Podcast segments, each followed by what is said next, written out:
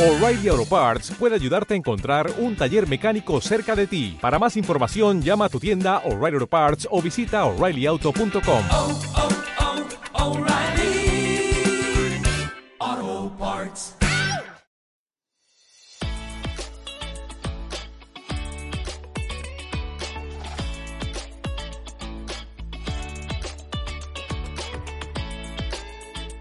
Buenos días, bienvenido a Entiende tu Salud, un podcast divulgativo en el que aprender sobre medicina y temas sanitarios de forma sencilla.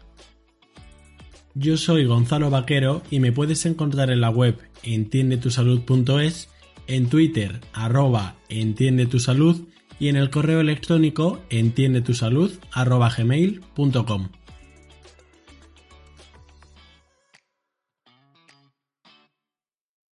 Hoy vamos a hablar del sistema inmunitario, más concretamente de las inmunodeficiencias. Para ello nos va a acompañar Marcos López Hoyos, el presidente de la Sociedad Española de Inmunología. Marcos también es jefe del Servicio de Inmunología del Hospital Universitario Marqués de Valdecilla, que está en Santander, y es director científico del Instituto de Investigación IDIVAL, además de autor de cientos de publicaciones y distintas aportaciones de distinto tipo. Como digo, hemos tratado sobre todo el tema de inmunodeficiencias. Marcos es una persona con muchísimo rigor, pero muy cercana, y os invito a quedaros hasta el final porque es de lo más enriquecedor. Sin más, os dejo con la entrevista con el doctor Marcos López Hoyos.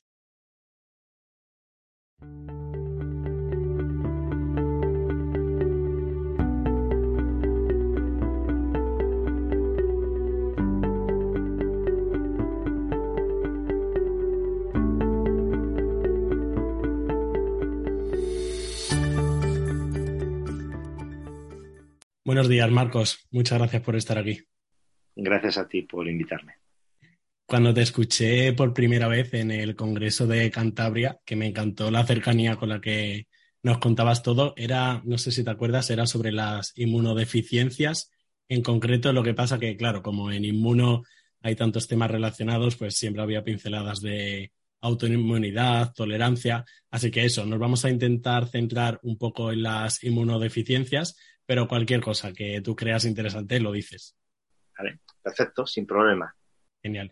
Vale, pues para empezar, ¿cómo le explicarías a alguien que no sabe mucho del tema qué es la inmunodeficiencia y qué tipos existen? La inmunodeficiencia es una deficiencia de la respuesta inmunitaria, como dice la palabra. Es decir, es todo aquello que se acompaña de un mal funcionamiento de la respuesta inmunitaria. Ese mal funcionamiento puede ser debido a un defecto en el número de los componentes de la respuesta inmunitaria, que son muchos, complicados y muy relacionados, o a un defecto en el funcionamiento de esos componentes, porque falla la regulación de, la, de las distintas partes de la respuesta inmunitaria. Tenemos dos partes principales, la respuesta inmune natural o innata y la respuesta inmunitaria adaptativa. Bien, esos fallos pueden ser de causa primaria, son errores congénitos con los que nacemos, ¿vale? Que pueden ser heredados o no. Ojo, puede haber veces que no hay herencia. Lo que pasa es que sí es cierto que en las inmunodeficiencias primarias suele haber una cierta asociación familiar. Y luego hay la otra parte de inmunodeficiencias que son las más, las más habituales, las más frecuentes, que son las inmunodeficiencias secundarias. Son secundarias a algo. Y ese algo habitualmente es una enfermedad que hace que nuestra respuesta inmunitaria funcione mal, a veces la enfermedad da la cara porque hay una inmunodeficiencia primaria detrás que lo produce, pero lo más habitual es que la enfermedad, sobre todo cuando tenemos enfermedades crónicas, eso al final debilita la respuesta inmunitaria. Y eso es una inmunodeficiencia secundaria. Y todavía más habitual está siendo hoy en día las inmunodeficiencias secundarias a los tratamientos que empleamos para manejar muchas enfermedades. Cada día más se usan lo que llamamos biológicos, que son anticuerpos monoclonales dirigidos frente a componentes de la respuesta inmunitaria, los bloqueamos y eso hace que esa respuesta inmunitaria sea deficiente de forma secundaria. Y esa es ahora, hoy en día, una de nuestras principales eh, fuentes de inmunodeficiencias. ¿Y, y algunas otras causas de inmunodeficiencias secundarias? ¿Algunas enfermedades? Sí, dentro de enfermedades tenemos eh, las tumores, sobre, sobre todo neoplasias oncohematológicas, linfomas, leucemias, porque afectan, son tumores que afectan a los componentes de, la respuesta inmunitaria. Algún tipo de tumor o trasplante de órgano sólido. Conocemos también, por ejemplo, enfermedades crónicas como una, una, una cirrosis eh, en la que el hígado está muy afectado. Las enfermedades renales crónicas en fases terminales o incluso en diálisis, en, en tratamiento sustitutivo, sí que sabemos que, que tienen alterada el funcionamiento de sus componentes y eso también hay que tener en cuenta. Son enfermedades que por la enfermedad en sí tienen estos problemas. ¿Y cuándo deberíamos sospechar una inmunodeficiencia? Es decir, ¿qué, qué signos o qué síntomas, bien sea primaria o secundaria? Bueno, ahí eh, para las inmunodeficiencias tenemos unos signos de alarmas, pero yo lo resumiría básicamente en, en los fenotipos clínicos o las maneras de manifestarse que tenemos. La principal, la más frecuente, son las infecciones. Infecciones repetidas muy frecuentes, infecciones que responden mal al tratamiento o infecciones por lo que llamamos patógenos o microorganismos poco habituales. Esa es una. Pero cada día más estamos encontrando situaciones de inmunodeficiencias en las que hay otro tipo de manifestaciones en las que no pensamos, y son enfermedades autoinmunes, eh, detrás de una enfermedad autoinmune, sobre todo en citopenias o defectos de células de tipo autoinmune, sabemos que hay un problema de, de inmunodeficiencia detrás. Eh, puede haberlo, puede haberlo, no siempre, pero puede haberlo. En aquellas situaciones en que hay enteropatías, hay veces que estudiamos a pacientes por problemas de mala absorción intestinal, pensamos que tiene una celiaquía, que tiene una enteropatía autoinmune, que tiene una enfermedad de Crohn, no encontramos nada y puede que haya detrás una inmunodeficiencia.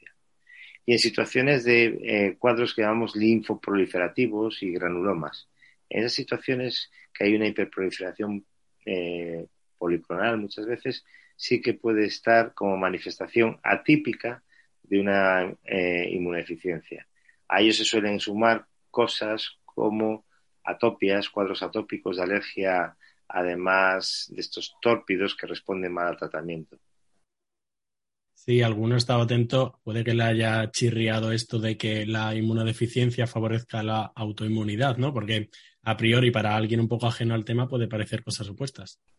Sí, pero es que incluso hay la autoinmunidad es una reacción anómala frente a nuestro organismo, pero básicamente, aunque reacciona frente a nuestro organismo, lo que suele haber detrás es defectos en la regulación de la respuesta inmunitaria. Y un tipo de inmunodeficiencia que tenemos definido dentro de la clasificación, aquí en medicina sabes que clasificamos todo, y en inmunología también clasificamos todo, pues hay un tipo de inmunodeficiencia por defectos en la regulación inmunológica. Eh, defectos en genes que tienen que ver con células terreguladoras como eh, FOXP3, FOXP3, hay un síndrome que se llama IPEX, hay defectos en genes que regulan la expresión de lo que llamamos autoantígenos en el timo, autoantígenos periféricos en el timo, el gen aire. Es decir, hay una serie de alteraciones en la respuesta inmunitaria por alteración en la regulación que pueden producir fenómenos autoinmunes. Y no hemos hablado de, de, la epidemiología, es decir, cómo de frecuente es tener una inmunodeficiencia, si quieres eh, diferenciar primaria y secundaria. No, eh, cuando hablamos de inmunodeficiencias primarias congénitas de base genética, que tenemos descritos aproximadamente algo más de 400 genes asociados a inmunodeficiencias, lo que sabemos es que eso es muy raro. Son enfermedades que se consideran raras, ¿vale? Las inmunodeficiencias no son enfermedades habituales, pero es cierto que se estudian bastante poco en, las, en los grados de medicina y hay otras enfermedades que son de igual prevalencia e incidencia o menos y se estudian mucho más, curiosamente. Las inmunodeficiencias son raras, pero hay que sospecharlas y, si pensamos en ellas las encontramos más habitualmente de lo esperado. Las secundarias sí que son frecuentes. Las inmunodeficiencias secundarias son frecuentes porque hay muchas enfermedades asociadas a ellos y además porque estamos indicando muchos tratamientos asociados a bloqueo de respuesta inmunitaria y de moléculas muy importantes para una respuesta inmunitaria correcta. Y eso hace que tengamos inmunodeficiencias secundarias. Y después tenemos situaciones como el trasplante, en trasplante lo que intentamos evitar es el rechazo y el rechazo no es más que una respuesta inmunitaria y lo que usamos para aceptar el órgano es inmunosupresión. inmunosupresión farmacológica para aceptarlo. Igual que inmunosuprimimos para evitar el rechazo, inmunosuprimimos en el trasplante para tener más infecciones y para tener una situación de inmunodeficiencia. Antes se me olvidó preguntártelo cuando hablábamos de las causas secundarias, em, que creo que dijiste la diabetes, porque claro, siempre nos dicen a nosotros en el grado de medicina que la diabetes puede favorecer la inmunodeficiencia. ¿Esto por qué? La diabetes en sí misma no, no, no necesariamente es un, una produce una inmunodeficiencia. Lo que sí es cierto es que cualquier enfermedad crónica y una diabetes eh, al final es una enfermedad crónica y si es en el adulto más, suele ir asociada a alteración de los factores de riesgo cardiovascular, fenómenos cardiovasculares y el endotelio es un sitio por donde circula la sangre y circulan los leucocitos y todo aquello que inflama el endote- endotelio, que produce una activación del endotelio, al final altera también la respuesta inmunitaria y puede estar asociado a ello. Aparte, la diabetes se asocia muchas veces a enfermedad renal, enfermedad renal crónica, y eso también se acompaña de inmunosupresión, por ejemplo, o inmunodeficiencia. Y dada la alta prevalencia que hay actualmente de la obesidad, ¿qué nos podrías decir? ¿Tiene alguna relación eh, la obesidad con la inmunidad? Sí, tiene una relación cada día más clara y cada día se está estudiando de forma más específica. Eh, la obesidad se suele asociar, entre otras cosas, a, factores de riesgo cardiovascular también y también a lo que llamamos hígado graso. Y la hepatopatía por hígado graso hoy en día es un tema epidemiológicamente muy importante en el mundo occidental. En el mundo occidental comemos de más, comemos malos alimentos y nuestro hígado se convierte en un hígado, en un foie, como el de las ocas. Eso es ese hígado graso, al final lo que supone es un, un estado inflamatorio muy importante en el hígado. Y en el hígado hay muchas células y mucha circulación. Todo eso hace que se produzca un estado inflamatorio con secreción de citocinas, un estado hiperinflamatorio que al final afecta a nuestra respuesta inmunitaria, que puede producir un estado de, eh, de riesgo cardiovascular, pero también puede producir estados de, de hiperactivación del sistema inmunitario y al revés, tras una activación crónica importante puede producir problemas de, de inmunodeficiencia o inmunosupresión. Además, es importante tener en cuenta que un hígado graso supone un, una situación de inflamación crónica y la inflamación crónica sabemos, por ejemplo, que favorece el cáncer, porque al tener la, inflamación aguda en un momento determinado es buena para inducir una respuesta inmunitaria, pero si lo tenemos de forma crónica, lo que te hace esa inflamación crónica es inmunosuprimir, aumentan checkpoints inhibitors, te altera la inmunovigilancia que el sistema inmunitario hace de las células tumorales. Y entonces esos van aumentando y se favorece el cáncer por una mala respuesta inmunitaria, porque la respuesta inmunitaria hace inmunovigilancia de los tumores. Es una, una de las funciones esenciales del sistema inmunitario. Claro, te iba a preguntar los tratamientos de las inmunodeficiencias, pero de las secundarias, pues sería básico tratar la causa. Entonces, los tratamientos de las inmunodeficiencias primarias, ¿qué tratamiento se le puede dar, por ejemplo, a un niño, que, bueno, un adolescente o incluso si se detecta más mayor? Las inmunodeficiencias primarias con las que nacemos eh, tienen dos vertientes. Las más frecuentes son las humorales, las de anticuerpos. Y son las más frecuentes porque son, digamos, las menos graves. Podemos tener una deficiencia solo de la IgA esa inmunoglobulina, esa deficiencia, digamos que es la menos grave o la más asintomática de todos. Es la más frecuente, pero la menos grave. Eso, nuestro organismo es un mecanismo de defensa. Eh, la más frecuente es la que más hay porque no produce problemas. Las más graves hay menos porque habitualmente no sueles llegar a nacer cuando tienes ese tipo de inmunodeficiencias. ¿vale? Entonces, en el déficit IgA no hay un tratamiento. Se tratan las manifestaciones asociadas a esa deficiencia, porque no se puede reponer. ¿vale? Y tampoco es rentable llevar a un paciente con déficit IgA a un trasplante de médula ósea, por ejemplo, para reponer esa producción. Eh, cuando hay deficiencias humorales, hay defectos, por ejemplo, de inmunoglobulinas, de IgG, sobre todo, ¿vale? Lo que hacemos es eh, reponerlo y lo reponemos dando preparados de, de, de, enriquecidos en inmunoglobulinas intravenosas, sobre todo la IgG.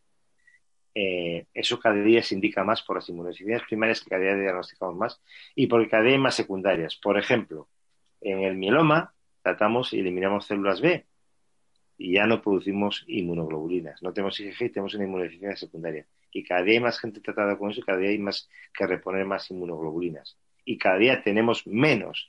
Por eso estamos en una campaña de concienciación de la gente para que done plasma, porque al fin y al cabo esas inmunoglobulinas vienen del plasma de donantes, de donantes sanos. ¿vale?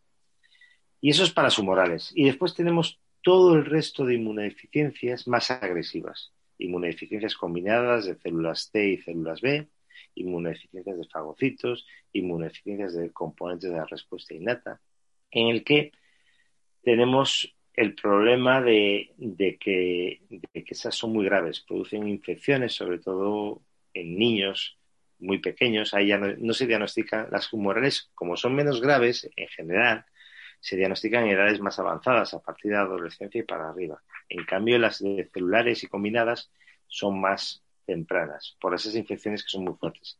A veces, o de la respuesta innata, a veces incluso los niños mueren en los primeros meses de vida. Como son tan graves, muchas veces mueren antes de nacer, son fetos no viables, pero cuando nacen es muy, muy importante diagnosticarlos de forma precoz, incluso antes de que tengan las infecciones.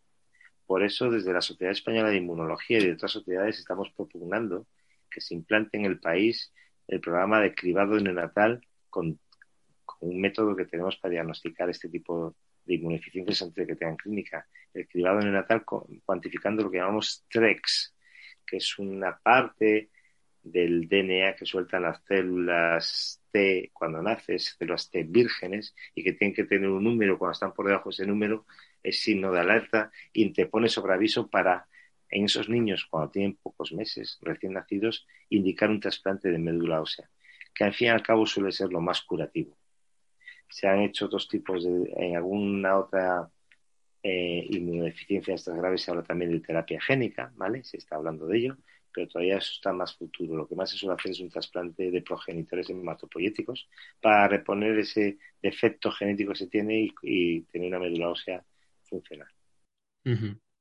Y esta pincelada que has dicho del cribado de, de recién nacidos, que me consta que esto lo has hablado alguna vez, eh, ¿Se ha hecho algún estudio de coste-efectividad? Porque, claro, alguna persona que esté oyendo, oyendo puede pensar. Hay, hay estudios de coste-efectividad, hay países que ya lo llevan implantando hace tiempo. En España eh, no hay un plan nacional que esté en todas las comunidades por igual. Hay cinco comunidades que ya lo tienen aprobados y hay una que es Cataluña que realmente ha avanzado en este campo y lo ha estudiado hace tiempo y tiene datos de la utilidad de, del coste-efectividad de, de, esta prueba. Eh, además, cada día se van abaratando más y, no consistía mucho más que tener una gota de talón al nacer que se suma al cribado de metabolopatías que se hace hoy en día que se hace hoy en día habitualmente en los niños recién nacidos, ¿vale? Esto, ¿qué ocurre? Que son eh, el cribado de inmunodeficiencias graves, celulares o combinadas graves, eh, se justifica por, como toda situación de cribado, es una situación prevenible, es una situación que si la identificas puedes poner remedio y entonces está totalmente justificado, pues que además cada día se está haciendo más coste efectivo, ¿vale? Porque las técnicas, las técnicas de este tipo cada día se están, se están abaratando y podemos, y ya hoy en día sí que sería coste efectivo implementarlo. Que por repetirlo, esto de las inmunodeficiencias combinadas o graves, el tratamiento entonces curativo sería el trasplante, básicamente. O la terapia génica, bueno. El trasplante por progenitores hematopoyéticos. Terapia génica se ha hecho un déficit, el déficit de la enzima ADA, ¿vale? Eh, las inmunodeficiencias estas graves combinadas que llamamos son para que la gente se haga la idea de lo de los niños burbuja, ¿vale? El niño burbuja que no puede estar expuesto a ningún tipo de agente externo porque en cuanto le toca cualquier patógeno, cualquier microorganismo le infecta y le produce una infección que le puede matar. Vale, y ahora que has dicho esto de niños burbujas, bueno, en general niños con inmunodeficiencias, pero supongo que se puede extrapolar a cualquier persona con inmunodeficiencia, eh, ¿qué recomendaciones generales darías a estas personas? A ver, las inmunodeficiencias, ya te digo, las principales, las mayoritarias son inmunodeficiencias de anticuerpos, ¿vale? Y esas se manejan relativamente bien. Lo que hay que hacer es eh, llevar pues las recomendaciones higiénico-dietéticas habituales de limpieza de mano, eh, limpiezas de manos, eh, alimentación variada, equilibrada, vida activa para activar el sistema inmunitario de forma correcta, eh, mantener las horas del sueño, el ritmo noche-día, o sea, vigilia-sueño, correcto, y después eh, llevar las vacunaciones correspondientes a quien le corresponda. Hay vacunas que están contraindicadas en gente que tiene inmunodeficiencias celulares, pero en el caso de las inmunodeficiencias humorales, en principio, y lo hemos visto ahora con la COVID, la gente se puede vacunar, ¿vale? Eh, una cosa es que no haga efecto y otra que, que haga menos efecto. O hemos visto en la COVID que gente con inmunodeficiencias de anticuerpos ha producido anticuerpos, ¿vale? O sea que no son inmunodeficiencias completas y hay que hacer vacunación y después estar atento a cualquier cuadro clínico que, que, que indique un, por ejemplo, la toma de antibióticos de forma precoz para evitar complicaciones o tratamiento de complicaciones de enfermedades. Eh, ahora que has comentado lo de vigilia sueño, aunque esto se aleje un poco, ¿hay una relación directa entre el insomnio y la inmunodeficiencia? ¿O, o no está muy Hay una esclarecido? relación directa eh, entre no guardar las horas de sueño, dormir menos de lo normal y un mal funcionamiento del sistema inmunitario. El sistema inmunitario se rige por un ritmo que llamamos circadiano, ¿vale? Día y noche. Hay unas horas y, ese correcto, y eso es fundamental para un correcto funcionamiento. Si no mantenemos ese ritmo, sometemos al sistema inmunitario a un estrés. Y el estrés en el sistema inmunitario al final lo que produce, entre otras cosas, es corticoides. Y los corticoides es el, el cortisol endógeno, los corticoides externos, sabemos que es el mejor inmunosupresor que existe desde que se describió. De hecho, es lo que seguimos manteniendo. Mira que inventamos fármacos, inventamos eh, maneras de suprimir farmacológicamente la respuesta inmunitaria y la inflamación, y resulta que sigue quedando el corticoide, porque es el mejor inmunosupresor, el más potente. Si no dormimos bien, si no mantenemos nuestras horas de sueño, eh, tendremos ese estrés que, que producirá cortisol y además no permitiremos que el sistema inmunitario haga su reseteo diario que tiene que hacer con las horas correctas del día y de sueño. Eh, ahora que has dicho lo de los corticoides, antes me sorprendió un poco, yo al menos no lo escuché, que al hablar de causas secundarias de inmunodeficiencias y de fármacos, dijiste los biológicos, pero no sé si comentaste los corticoides. ¿No son tan importantes o...? No los comento específicamente, pero sí que cuando hablé de trasplante dije que es una situación de inmunosupresión farmacológica. En trasplante de órgano sólido habitualmente usamos tres inmunosupresores.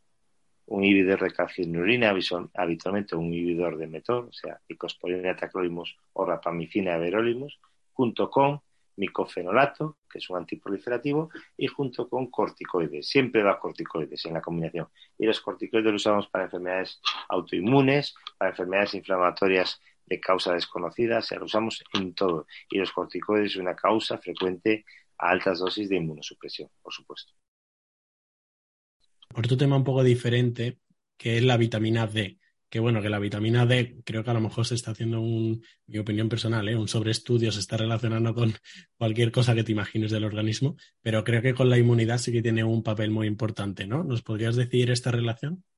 Sí, la vitamina D es una de las hormonas, es una hormona en realidad. Es, la vitamina D se produce de forma endógena y hay que tener unos niveles correctos para que nuestra respuesta inmunitaria funcione bien. Regula componentes del, sistema innato y regula componentes de la respuesta adaptativa, linfocitos T y también linfocitos B. Si no tenemos niveles entre 30 y 50 nanogramos mililitro, podemos tener problemas. De hecho, es un dato que yo siempre miro en los pacientes cuando me vienen a la consulta de inmunodeficiencias, miro los niveles de vitamina D y a veces se encuentra gente con infecciones, por ejemplo, fúngicas de repetición, candidiasis orales, en los que tienen una hipovitaminosis D. Es importante reponer la vitamina D cuando está insuficiente y para eso hay que hacer un análisis. No hay que tomar vitamina D de entrada. Si tienes niveles entre 30 y 50 nanogramos mililitro, quieto parado, no hagas nada. ¿eh? Y para sintetizar vitamina D también siempre recomendamos vida activa en la calle que nos dé al menos 30 minutos al día el sol. Es la mejor manera. Si tienes un problema de que no lo sintetizas, se detecta y si lo detectamos, lo reponemos. Pero no cada uno por su cuenta, porque hay que recordar siempre que la vitamina D es liposoluble y se puede acumular en los órganos y ser tóxica. ¿Vale? Entonces tampoco es bueno pasarse. Hay que tener los niveles adecuados. Vitamina D activa todos los receptors, TLRs, que es de respuesta inmune innata, y también eh, regula la diferenciación de linfocitos T y linfocitos B. Eh, voy a aprovechar que te tengo aquí. No te quiero pillar, pero es verdad que la vitamina D tiene unos niveles muy bajos en España, porque claro, siempre choca esto del sol, España. Tiene niveles muy bajos, ya, llamativamente bajos. Nosotros hemos hecho distintos estudios en mi laboratorio y con mis compañeros más clínicos, y lo hicimos en la COVID, lo hemos hecho en enfermedades inflamatorias y enfermedades autoinmunes, y nos llamó la atención que España, ya que es un país de sol, se supone, de horas de sol, y la gente debería tener unos niveles normales, resulta que son niveles bajos. Incluso son niveles bajos en, la, en los adolescentes, en la gente joven, que son los que tienen que estar en la calle. Está claro que el, hábito de vida que tenemos de recluirnos más en casa, de usar ordenadores, de usar smartphones, estar viendo la tele, es lo que está haciendo que tengamos esos niveles tan bajos. Por lo tanto, vida activa al aire libre y dándonos el sol. Ese es el mensaje. Muy bien.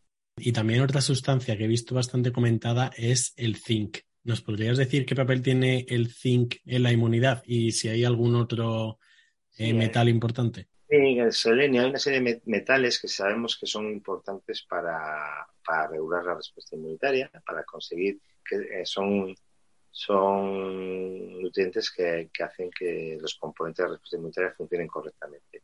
Hay distintos estudios in vitro también, como también estudios clínicos. Entonces sabemos que tienen que estar esos niveles correctos, pero eh, sin otra, digamos, eh, un poco como la vitamina D. No por eso te tienes que atiborrar de zinc, ni te tienes que atiborrar de otras cosas, ¿vale? Hay que tener, y eso se consigue con una alimentación, con alimentos frescos, que cada día nos lo ponen más difícil por los precios, y variados, ¿vale? Con una, un buen cocinado. Evitar todo aquello que es prefabricado y que es congelado, que al final eso no lleva este tipo de nutrientes. No, al, fi al, final la vida activa y comer saludable es mejor que tomar suplementos muchas veces, ¿no? Si no hay falta. Toda la vida, toda la vida, seguro. Seguro. Vale, te iba a preguntar, eh, que estoy viendo la última pregunta que tengo preparada, pero una cosa más práctica que es, una vez que se sospecha una inmunodeficiencia en una persona, ¿qué pasos se siguen para diagnosticarla? Cuando lo sospechamos, lo primero, hay distintos niveles, ¿no? Siempre empezamos por un nivel más básico, que es el nivel de mirar pues los componentes más groseros de la respuesta inmunitaria, ¿no? Lo que son las inmunoglobulinas, IgG, IgA, IgM. Ya solemos añadir factores del complemento, ¿vale? Sobre todo si hay algo más relacionado con eso. Y después miramos las principales poblaciones celulares, las células, miramos el hemograma con los linfocitos, los leucocitos, los, granulocitos, los monocitos, lo que tienen, y después miramos linfocitos T, CD4, CD8, células B, y depende del tipo de enfermedad ya vamos eh, o de sospecha vamos avanzando en más estudios. Eh, más complejos fenotípicamente, miramos con técnicas, en los, los inmunólogos usamos mucho una, una, técnica que se llama citometría de flujo, la empleamos para caracterizar la cantidad de células que vamos a, describiendo cada día más en nuestro organismo, para ver, eh, hacer estudios funcionales con esas células, podemos hacerlo y usar, por ejemplo, la citometría de flujo como herramienta también. Miramos también cómo respondemos a cosas como la vacunación, ¿Vale? Yo, por ejemplo, en el contexto de la COVID, la gente que me venía a consulta y que quería estudiar, si se habían vacunado ahora de la COVID recientemente, como una respuesta que inducía eh, células T y anticuerpos, miraba, pues eso, células T específicas y anticuerpos frente a SARS-CoV-2 para ver si realmente había habido una respuesta inmunitaria. Es decir, tenemos una serie de herramientas que al final concretamos de forma más específica con estudios genéticos para los estudios genéticos y que los hacemos, pero evidentemente hay mucha gente que nos viene a consulta y que realmente no tiene una inmunodeficiencia y no tiramos directamente con los estudios genéticos. Eso los empleamos cuando vamos viendo que la clínica se acompaña de unas alteraciones en las pruebas inmunitarias más frecuentes y luego ya entonces sí que confirmamos, intentamos confirmar con estudio genético, aunque a veces no encontramos la causa genética de esas manifestaciones o de esa posible inmunodeficiencia primaria.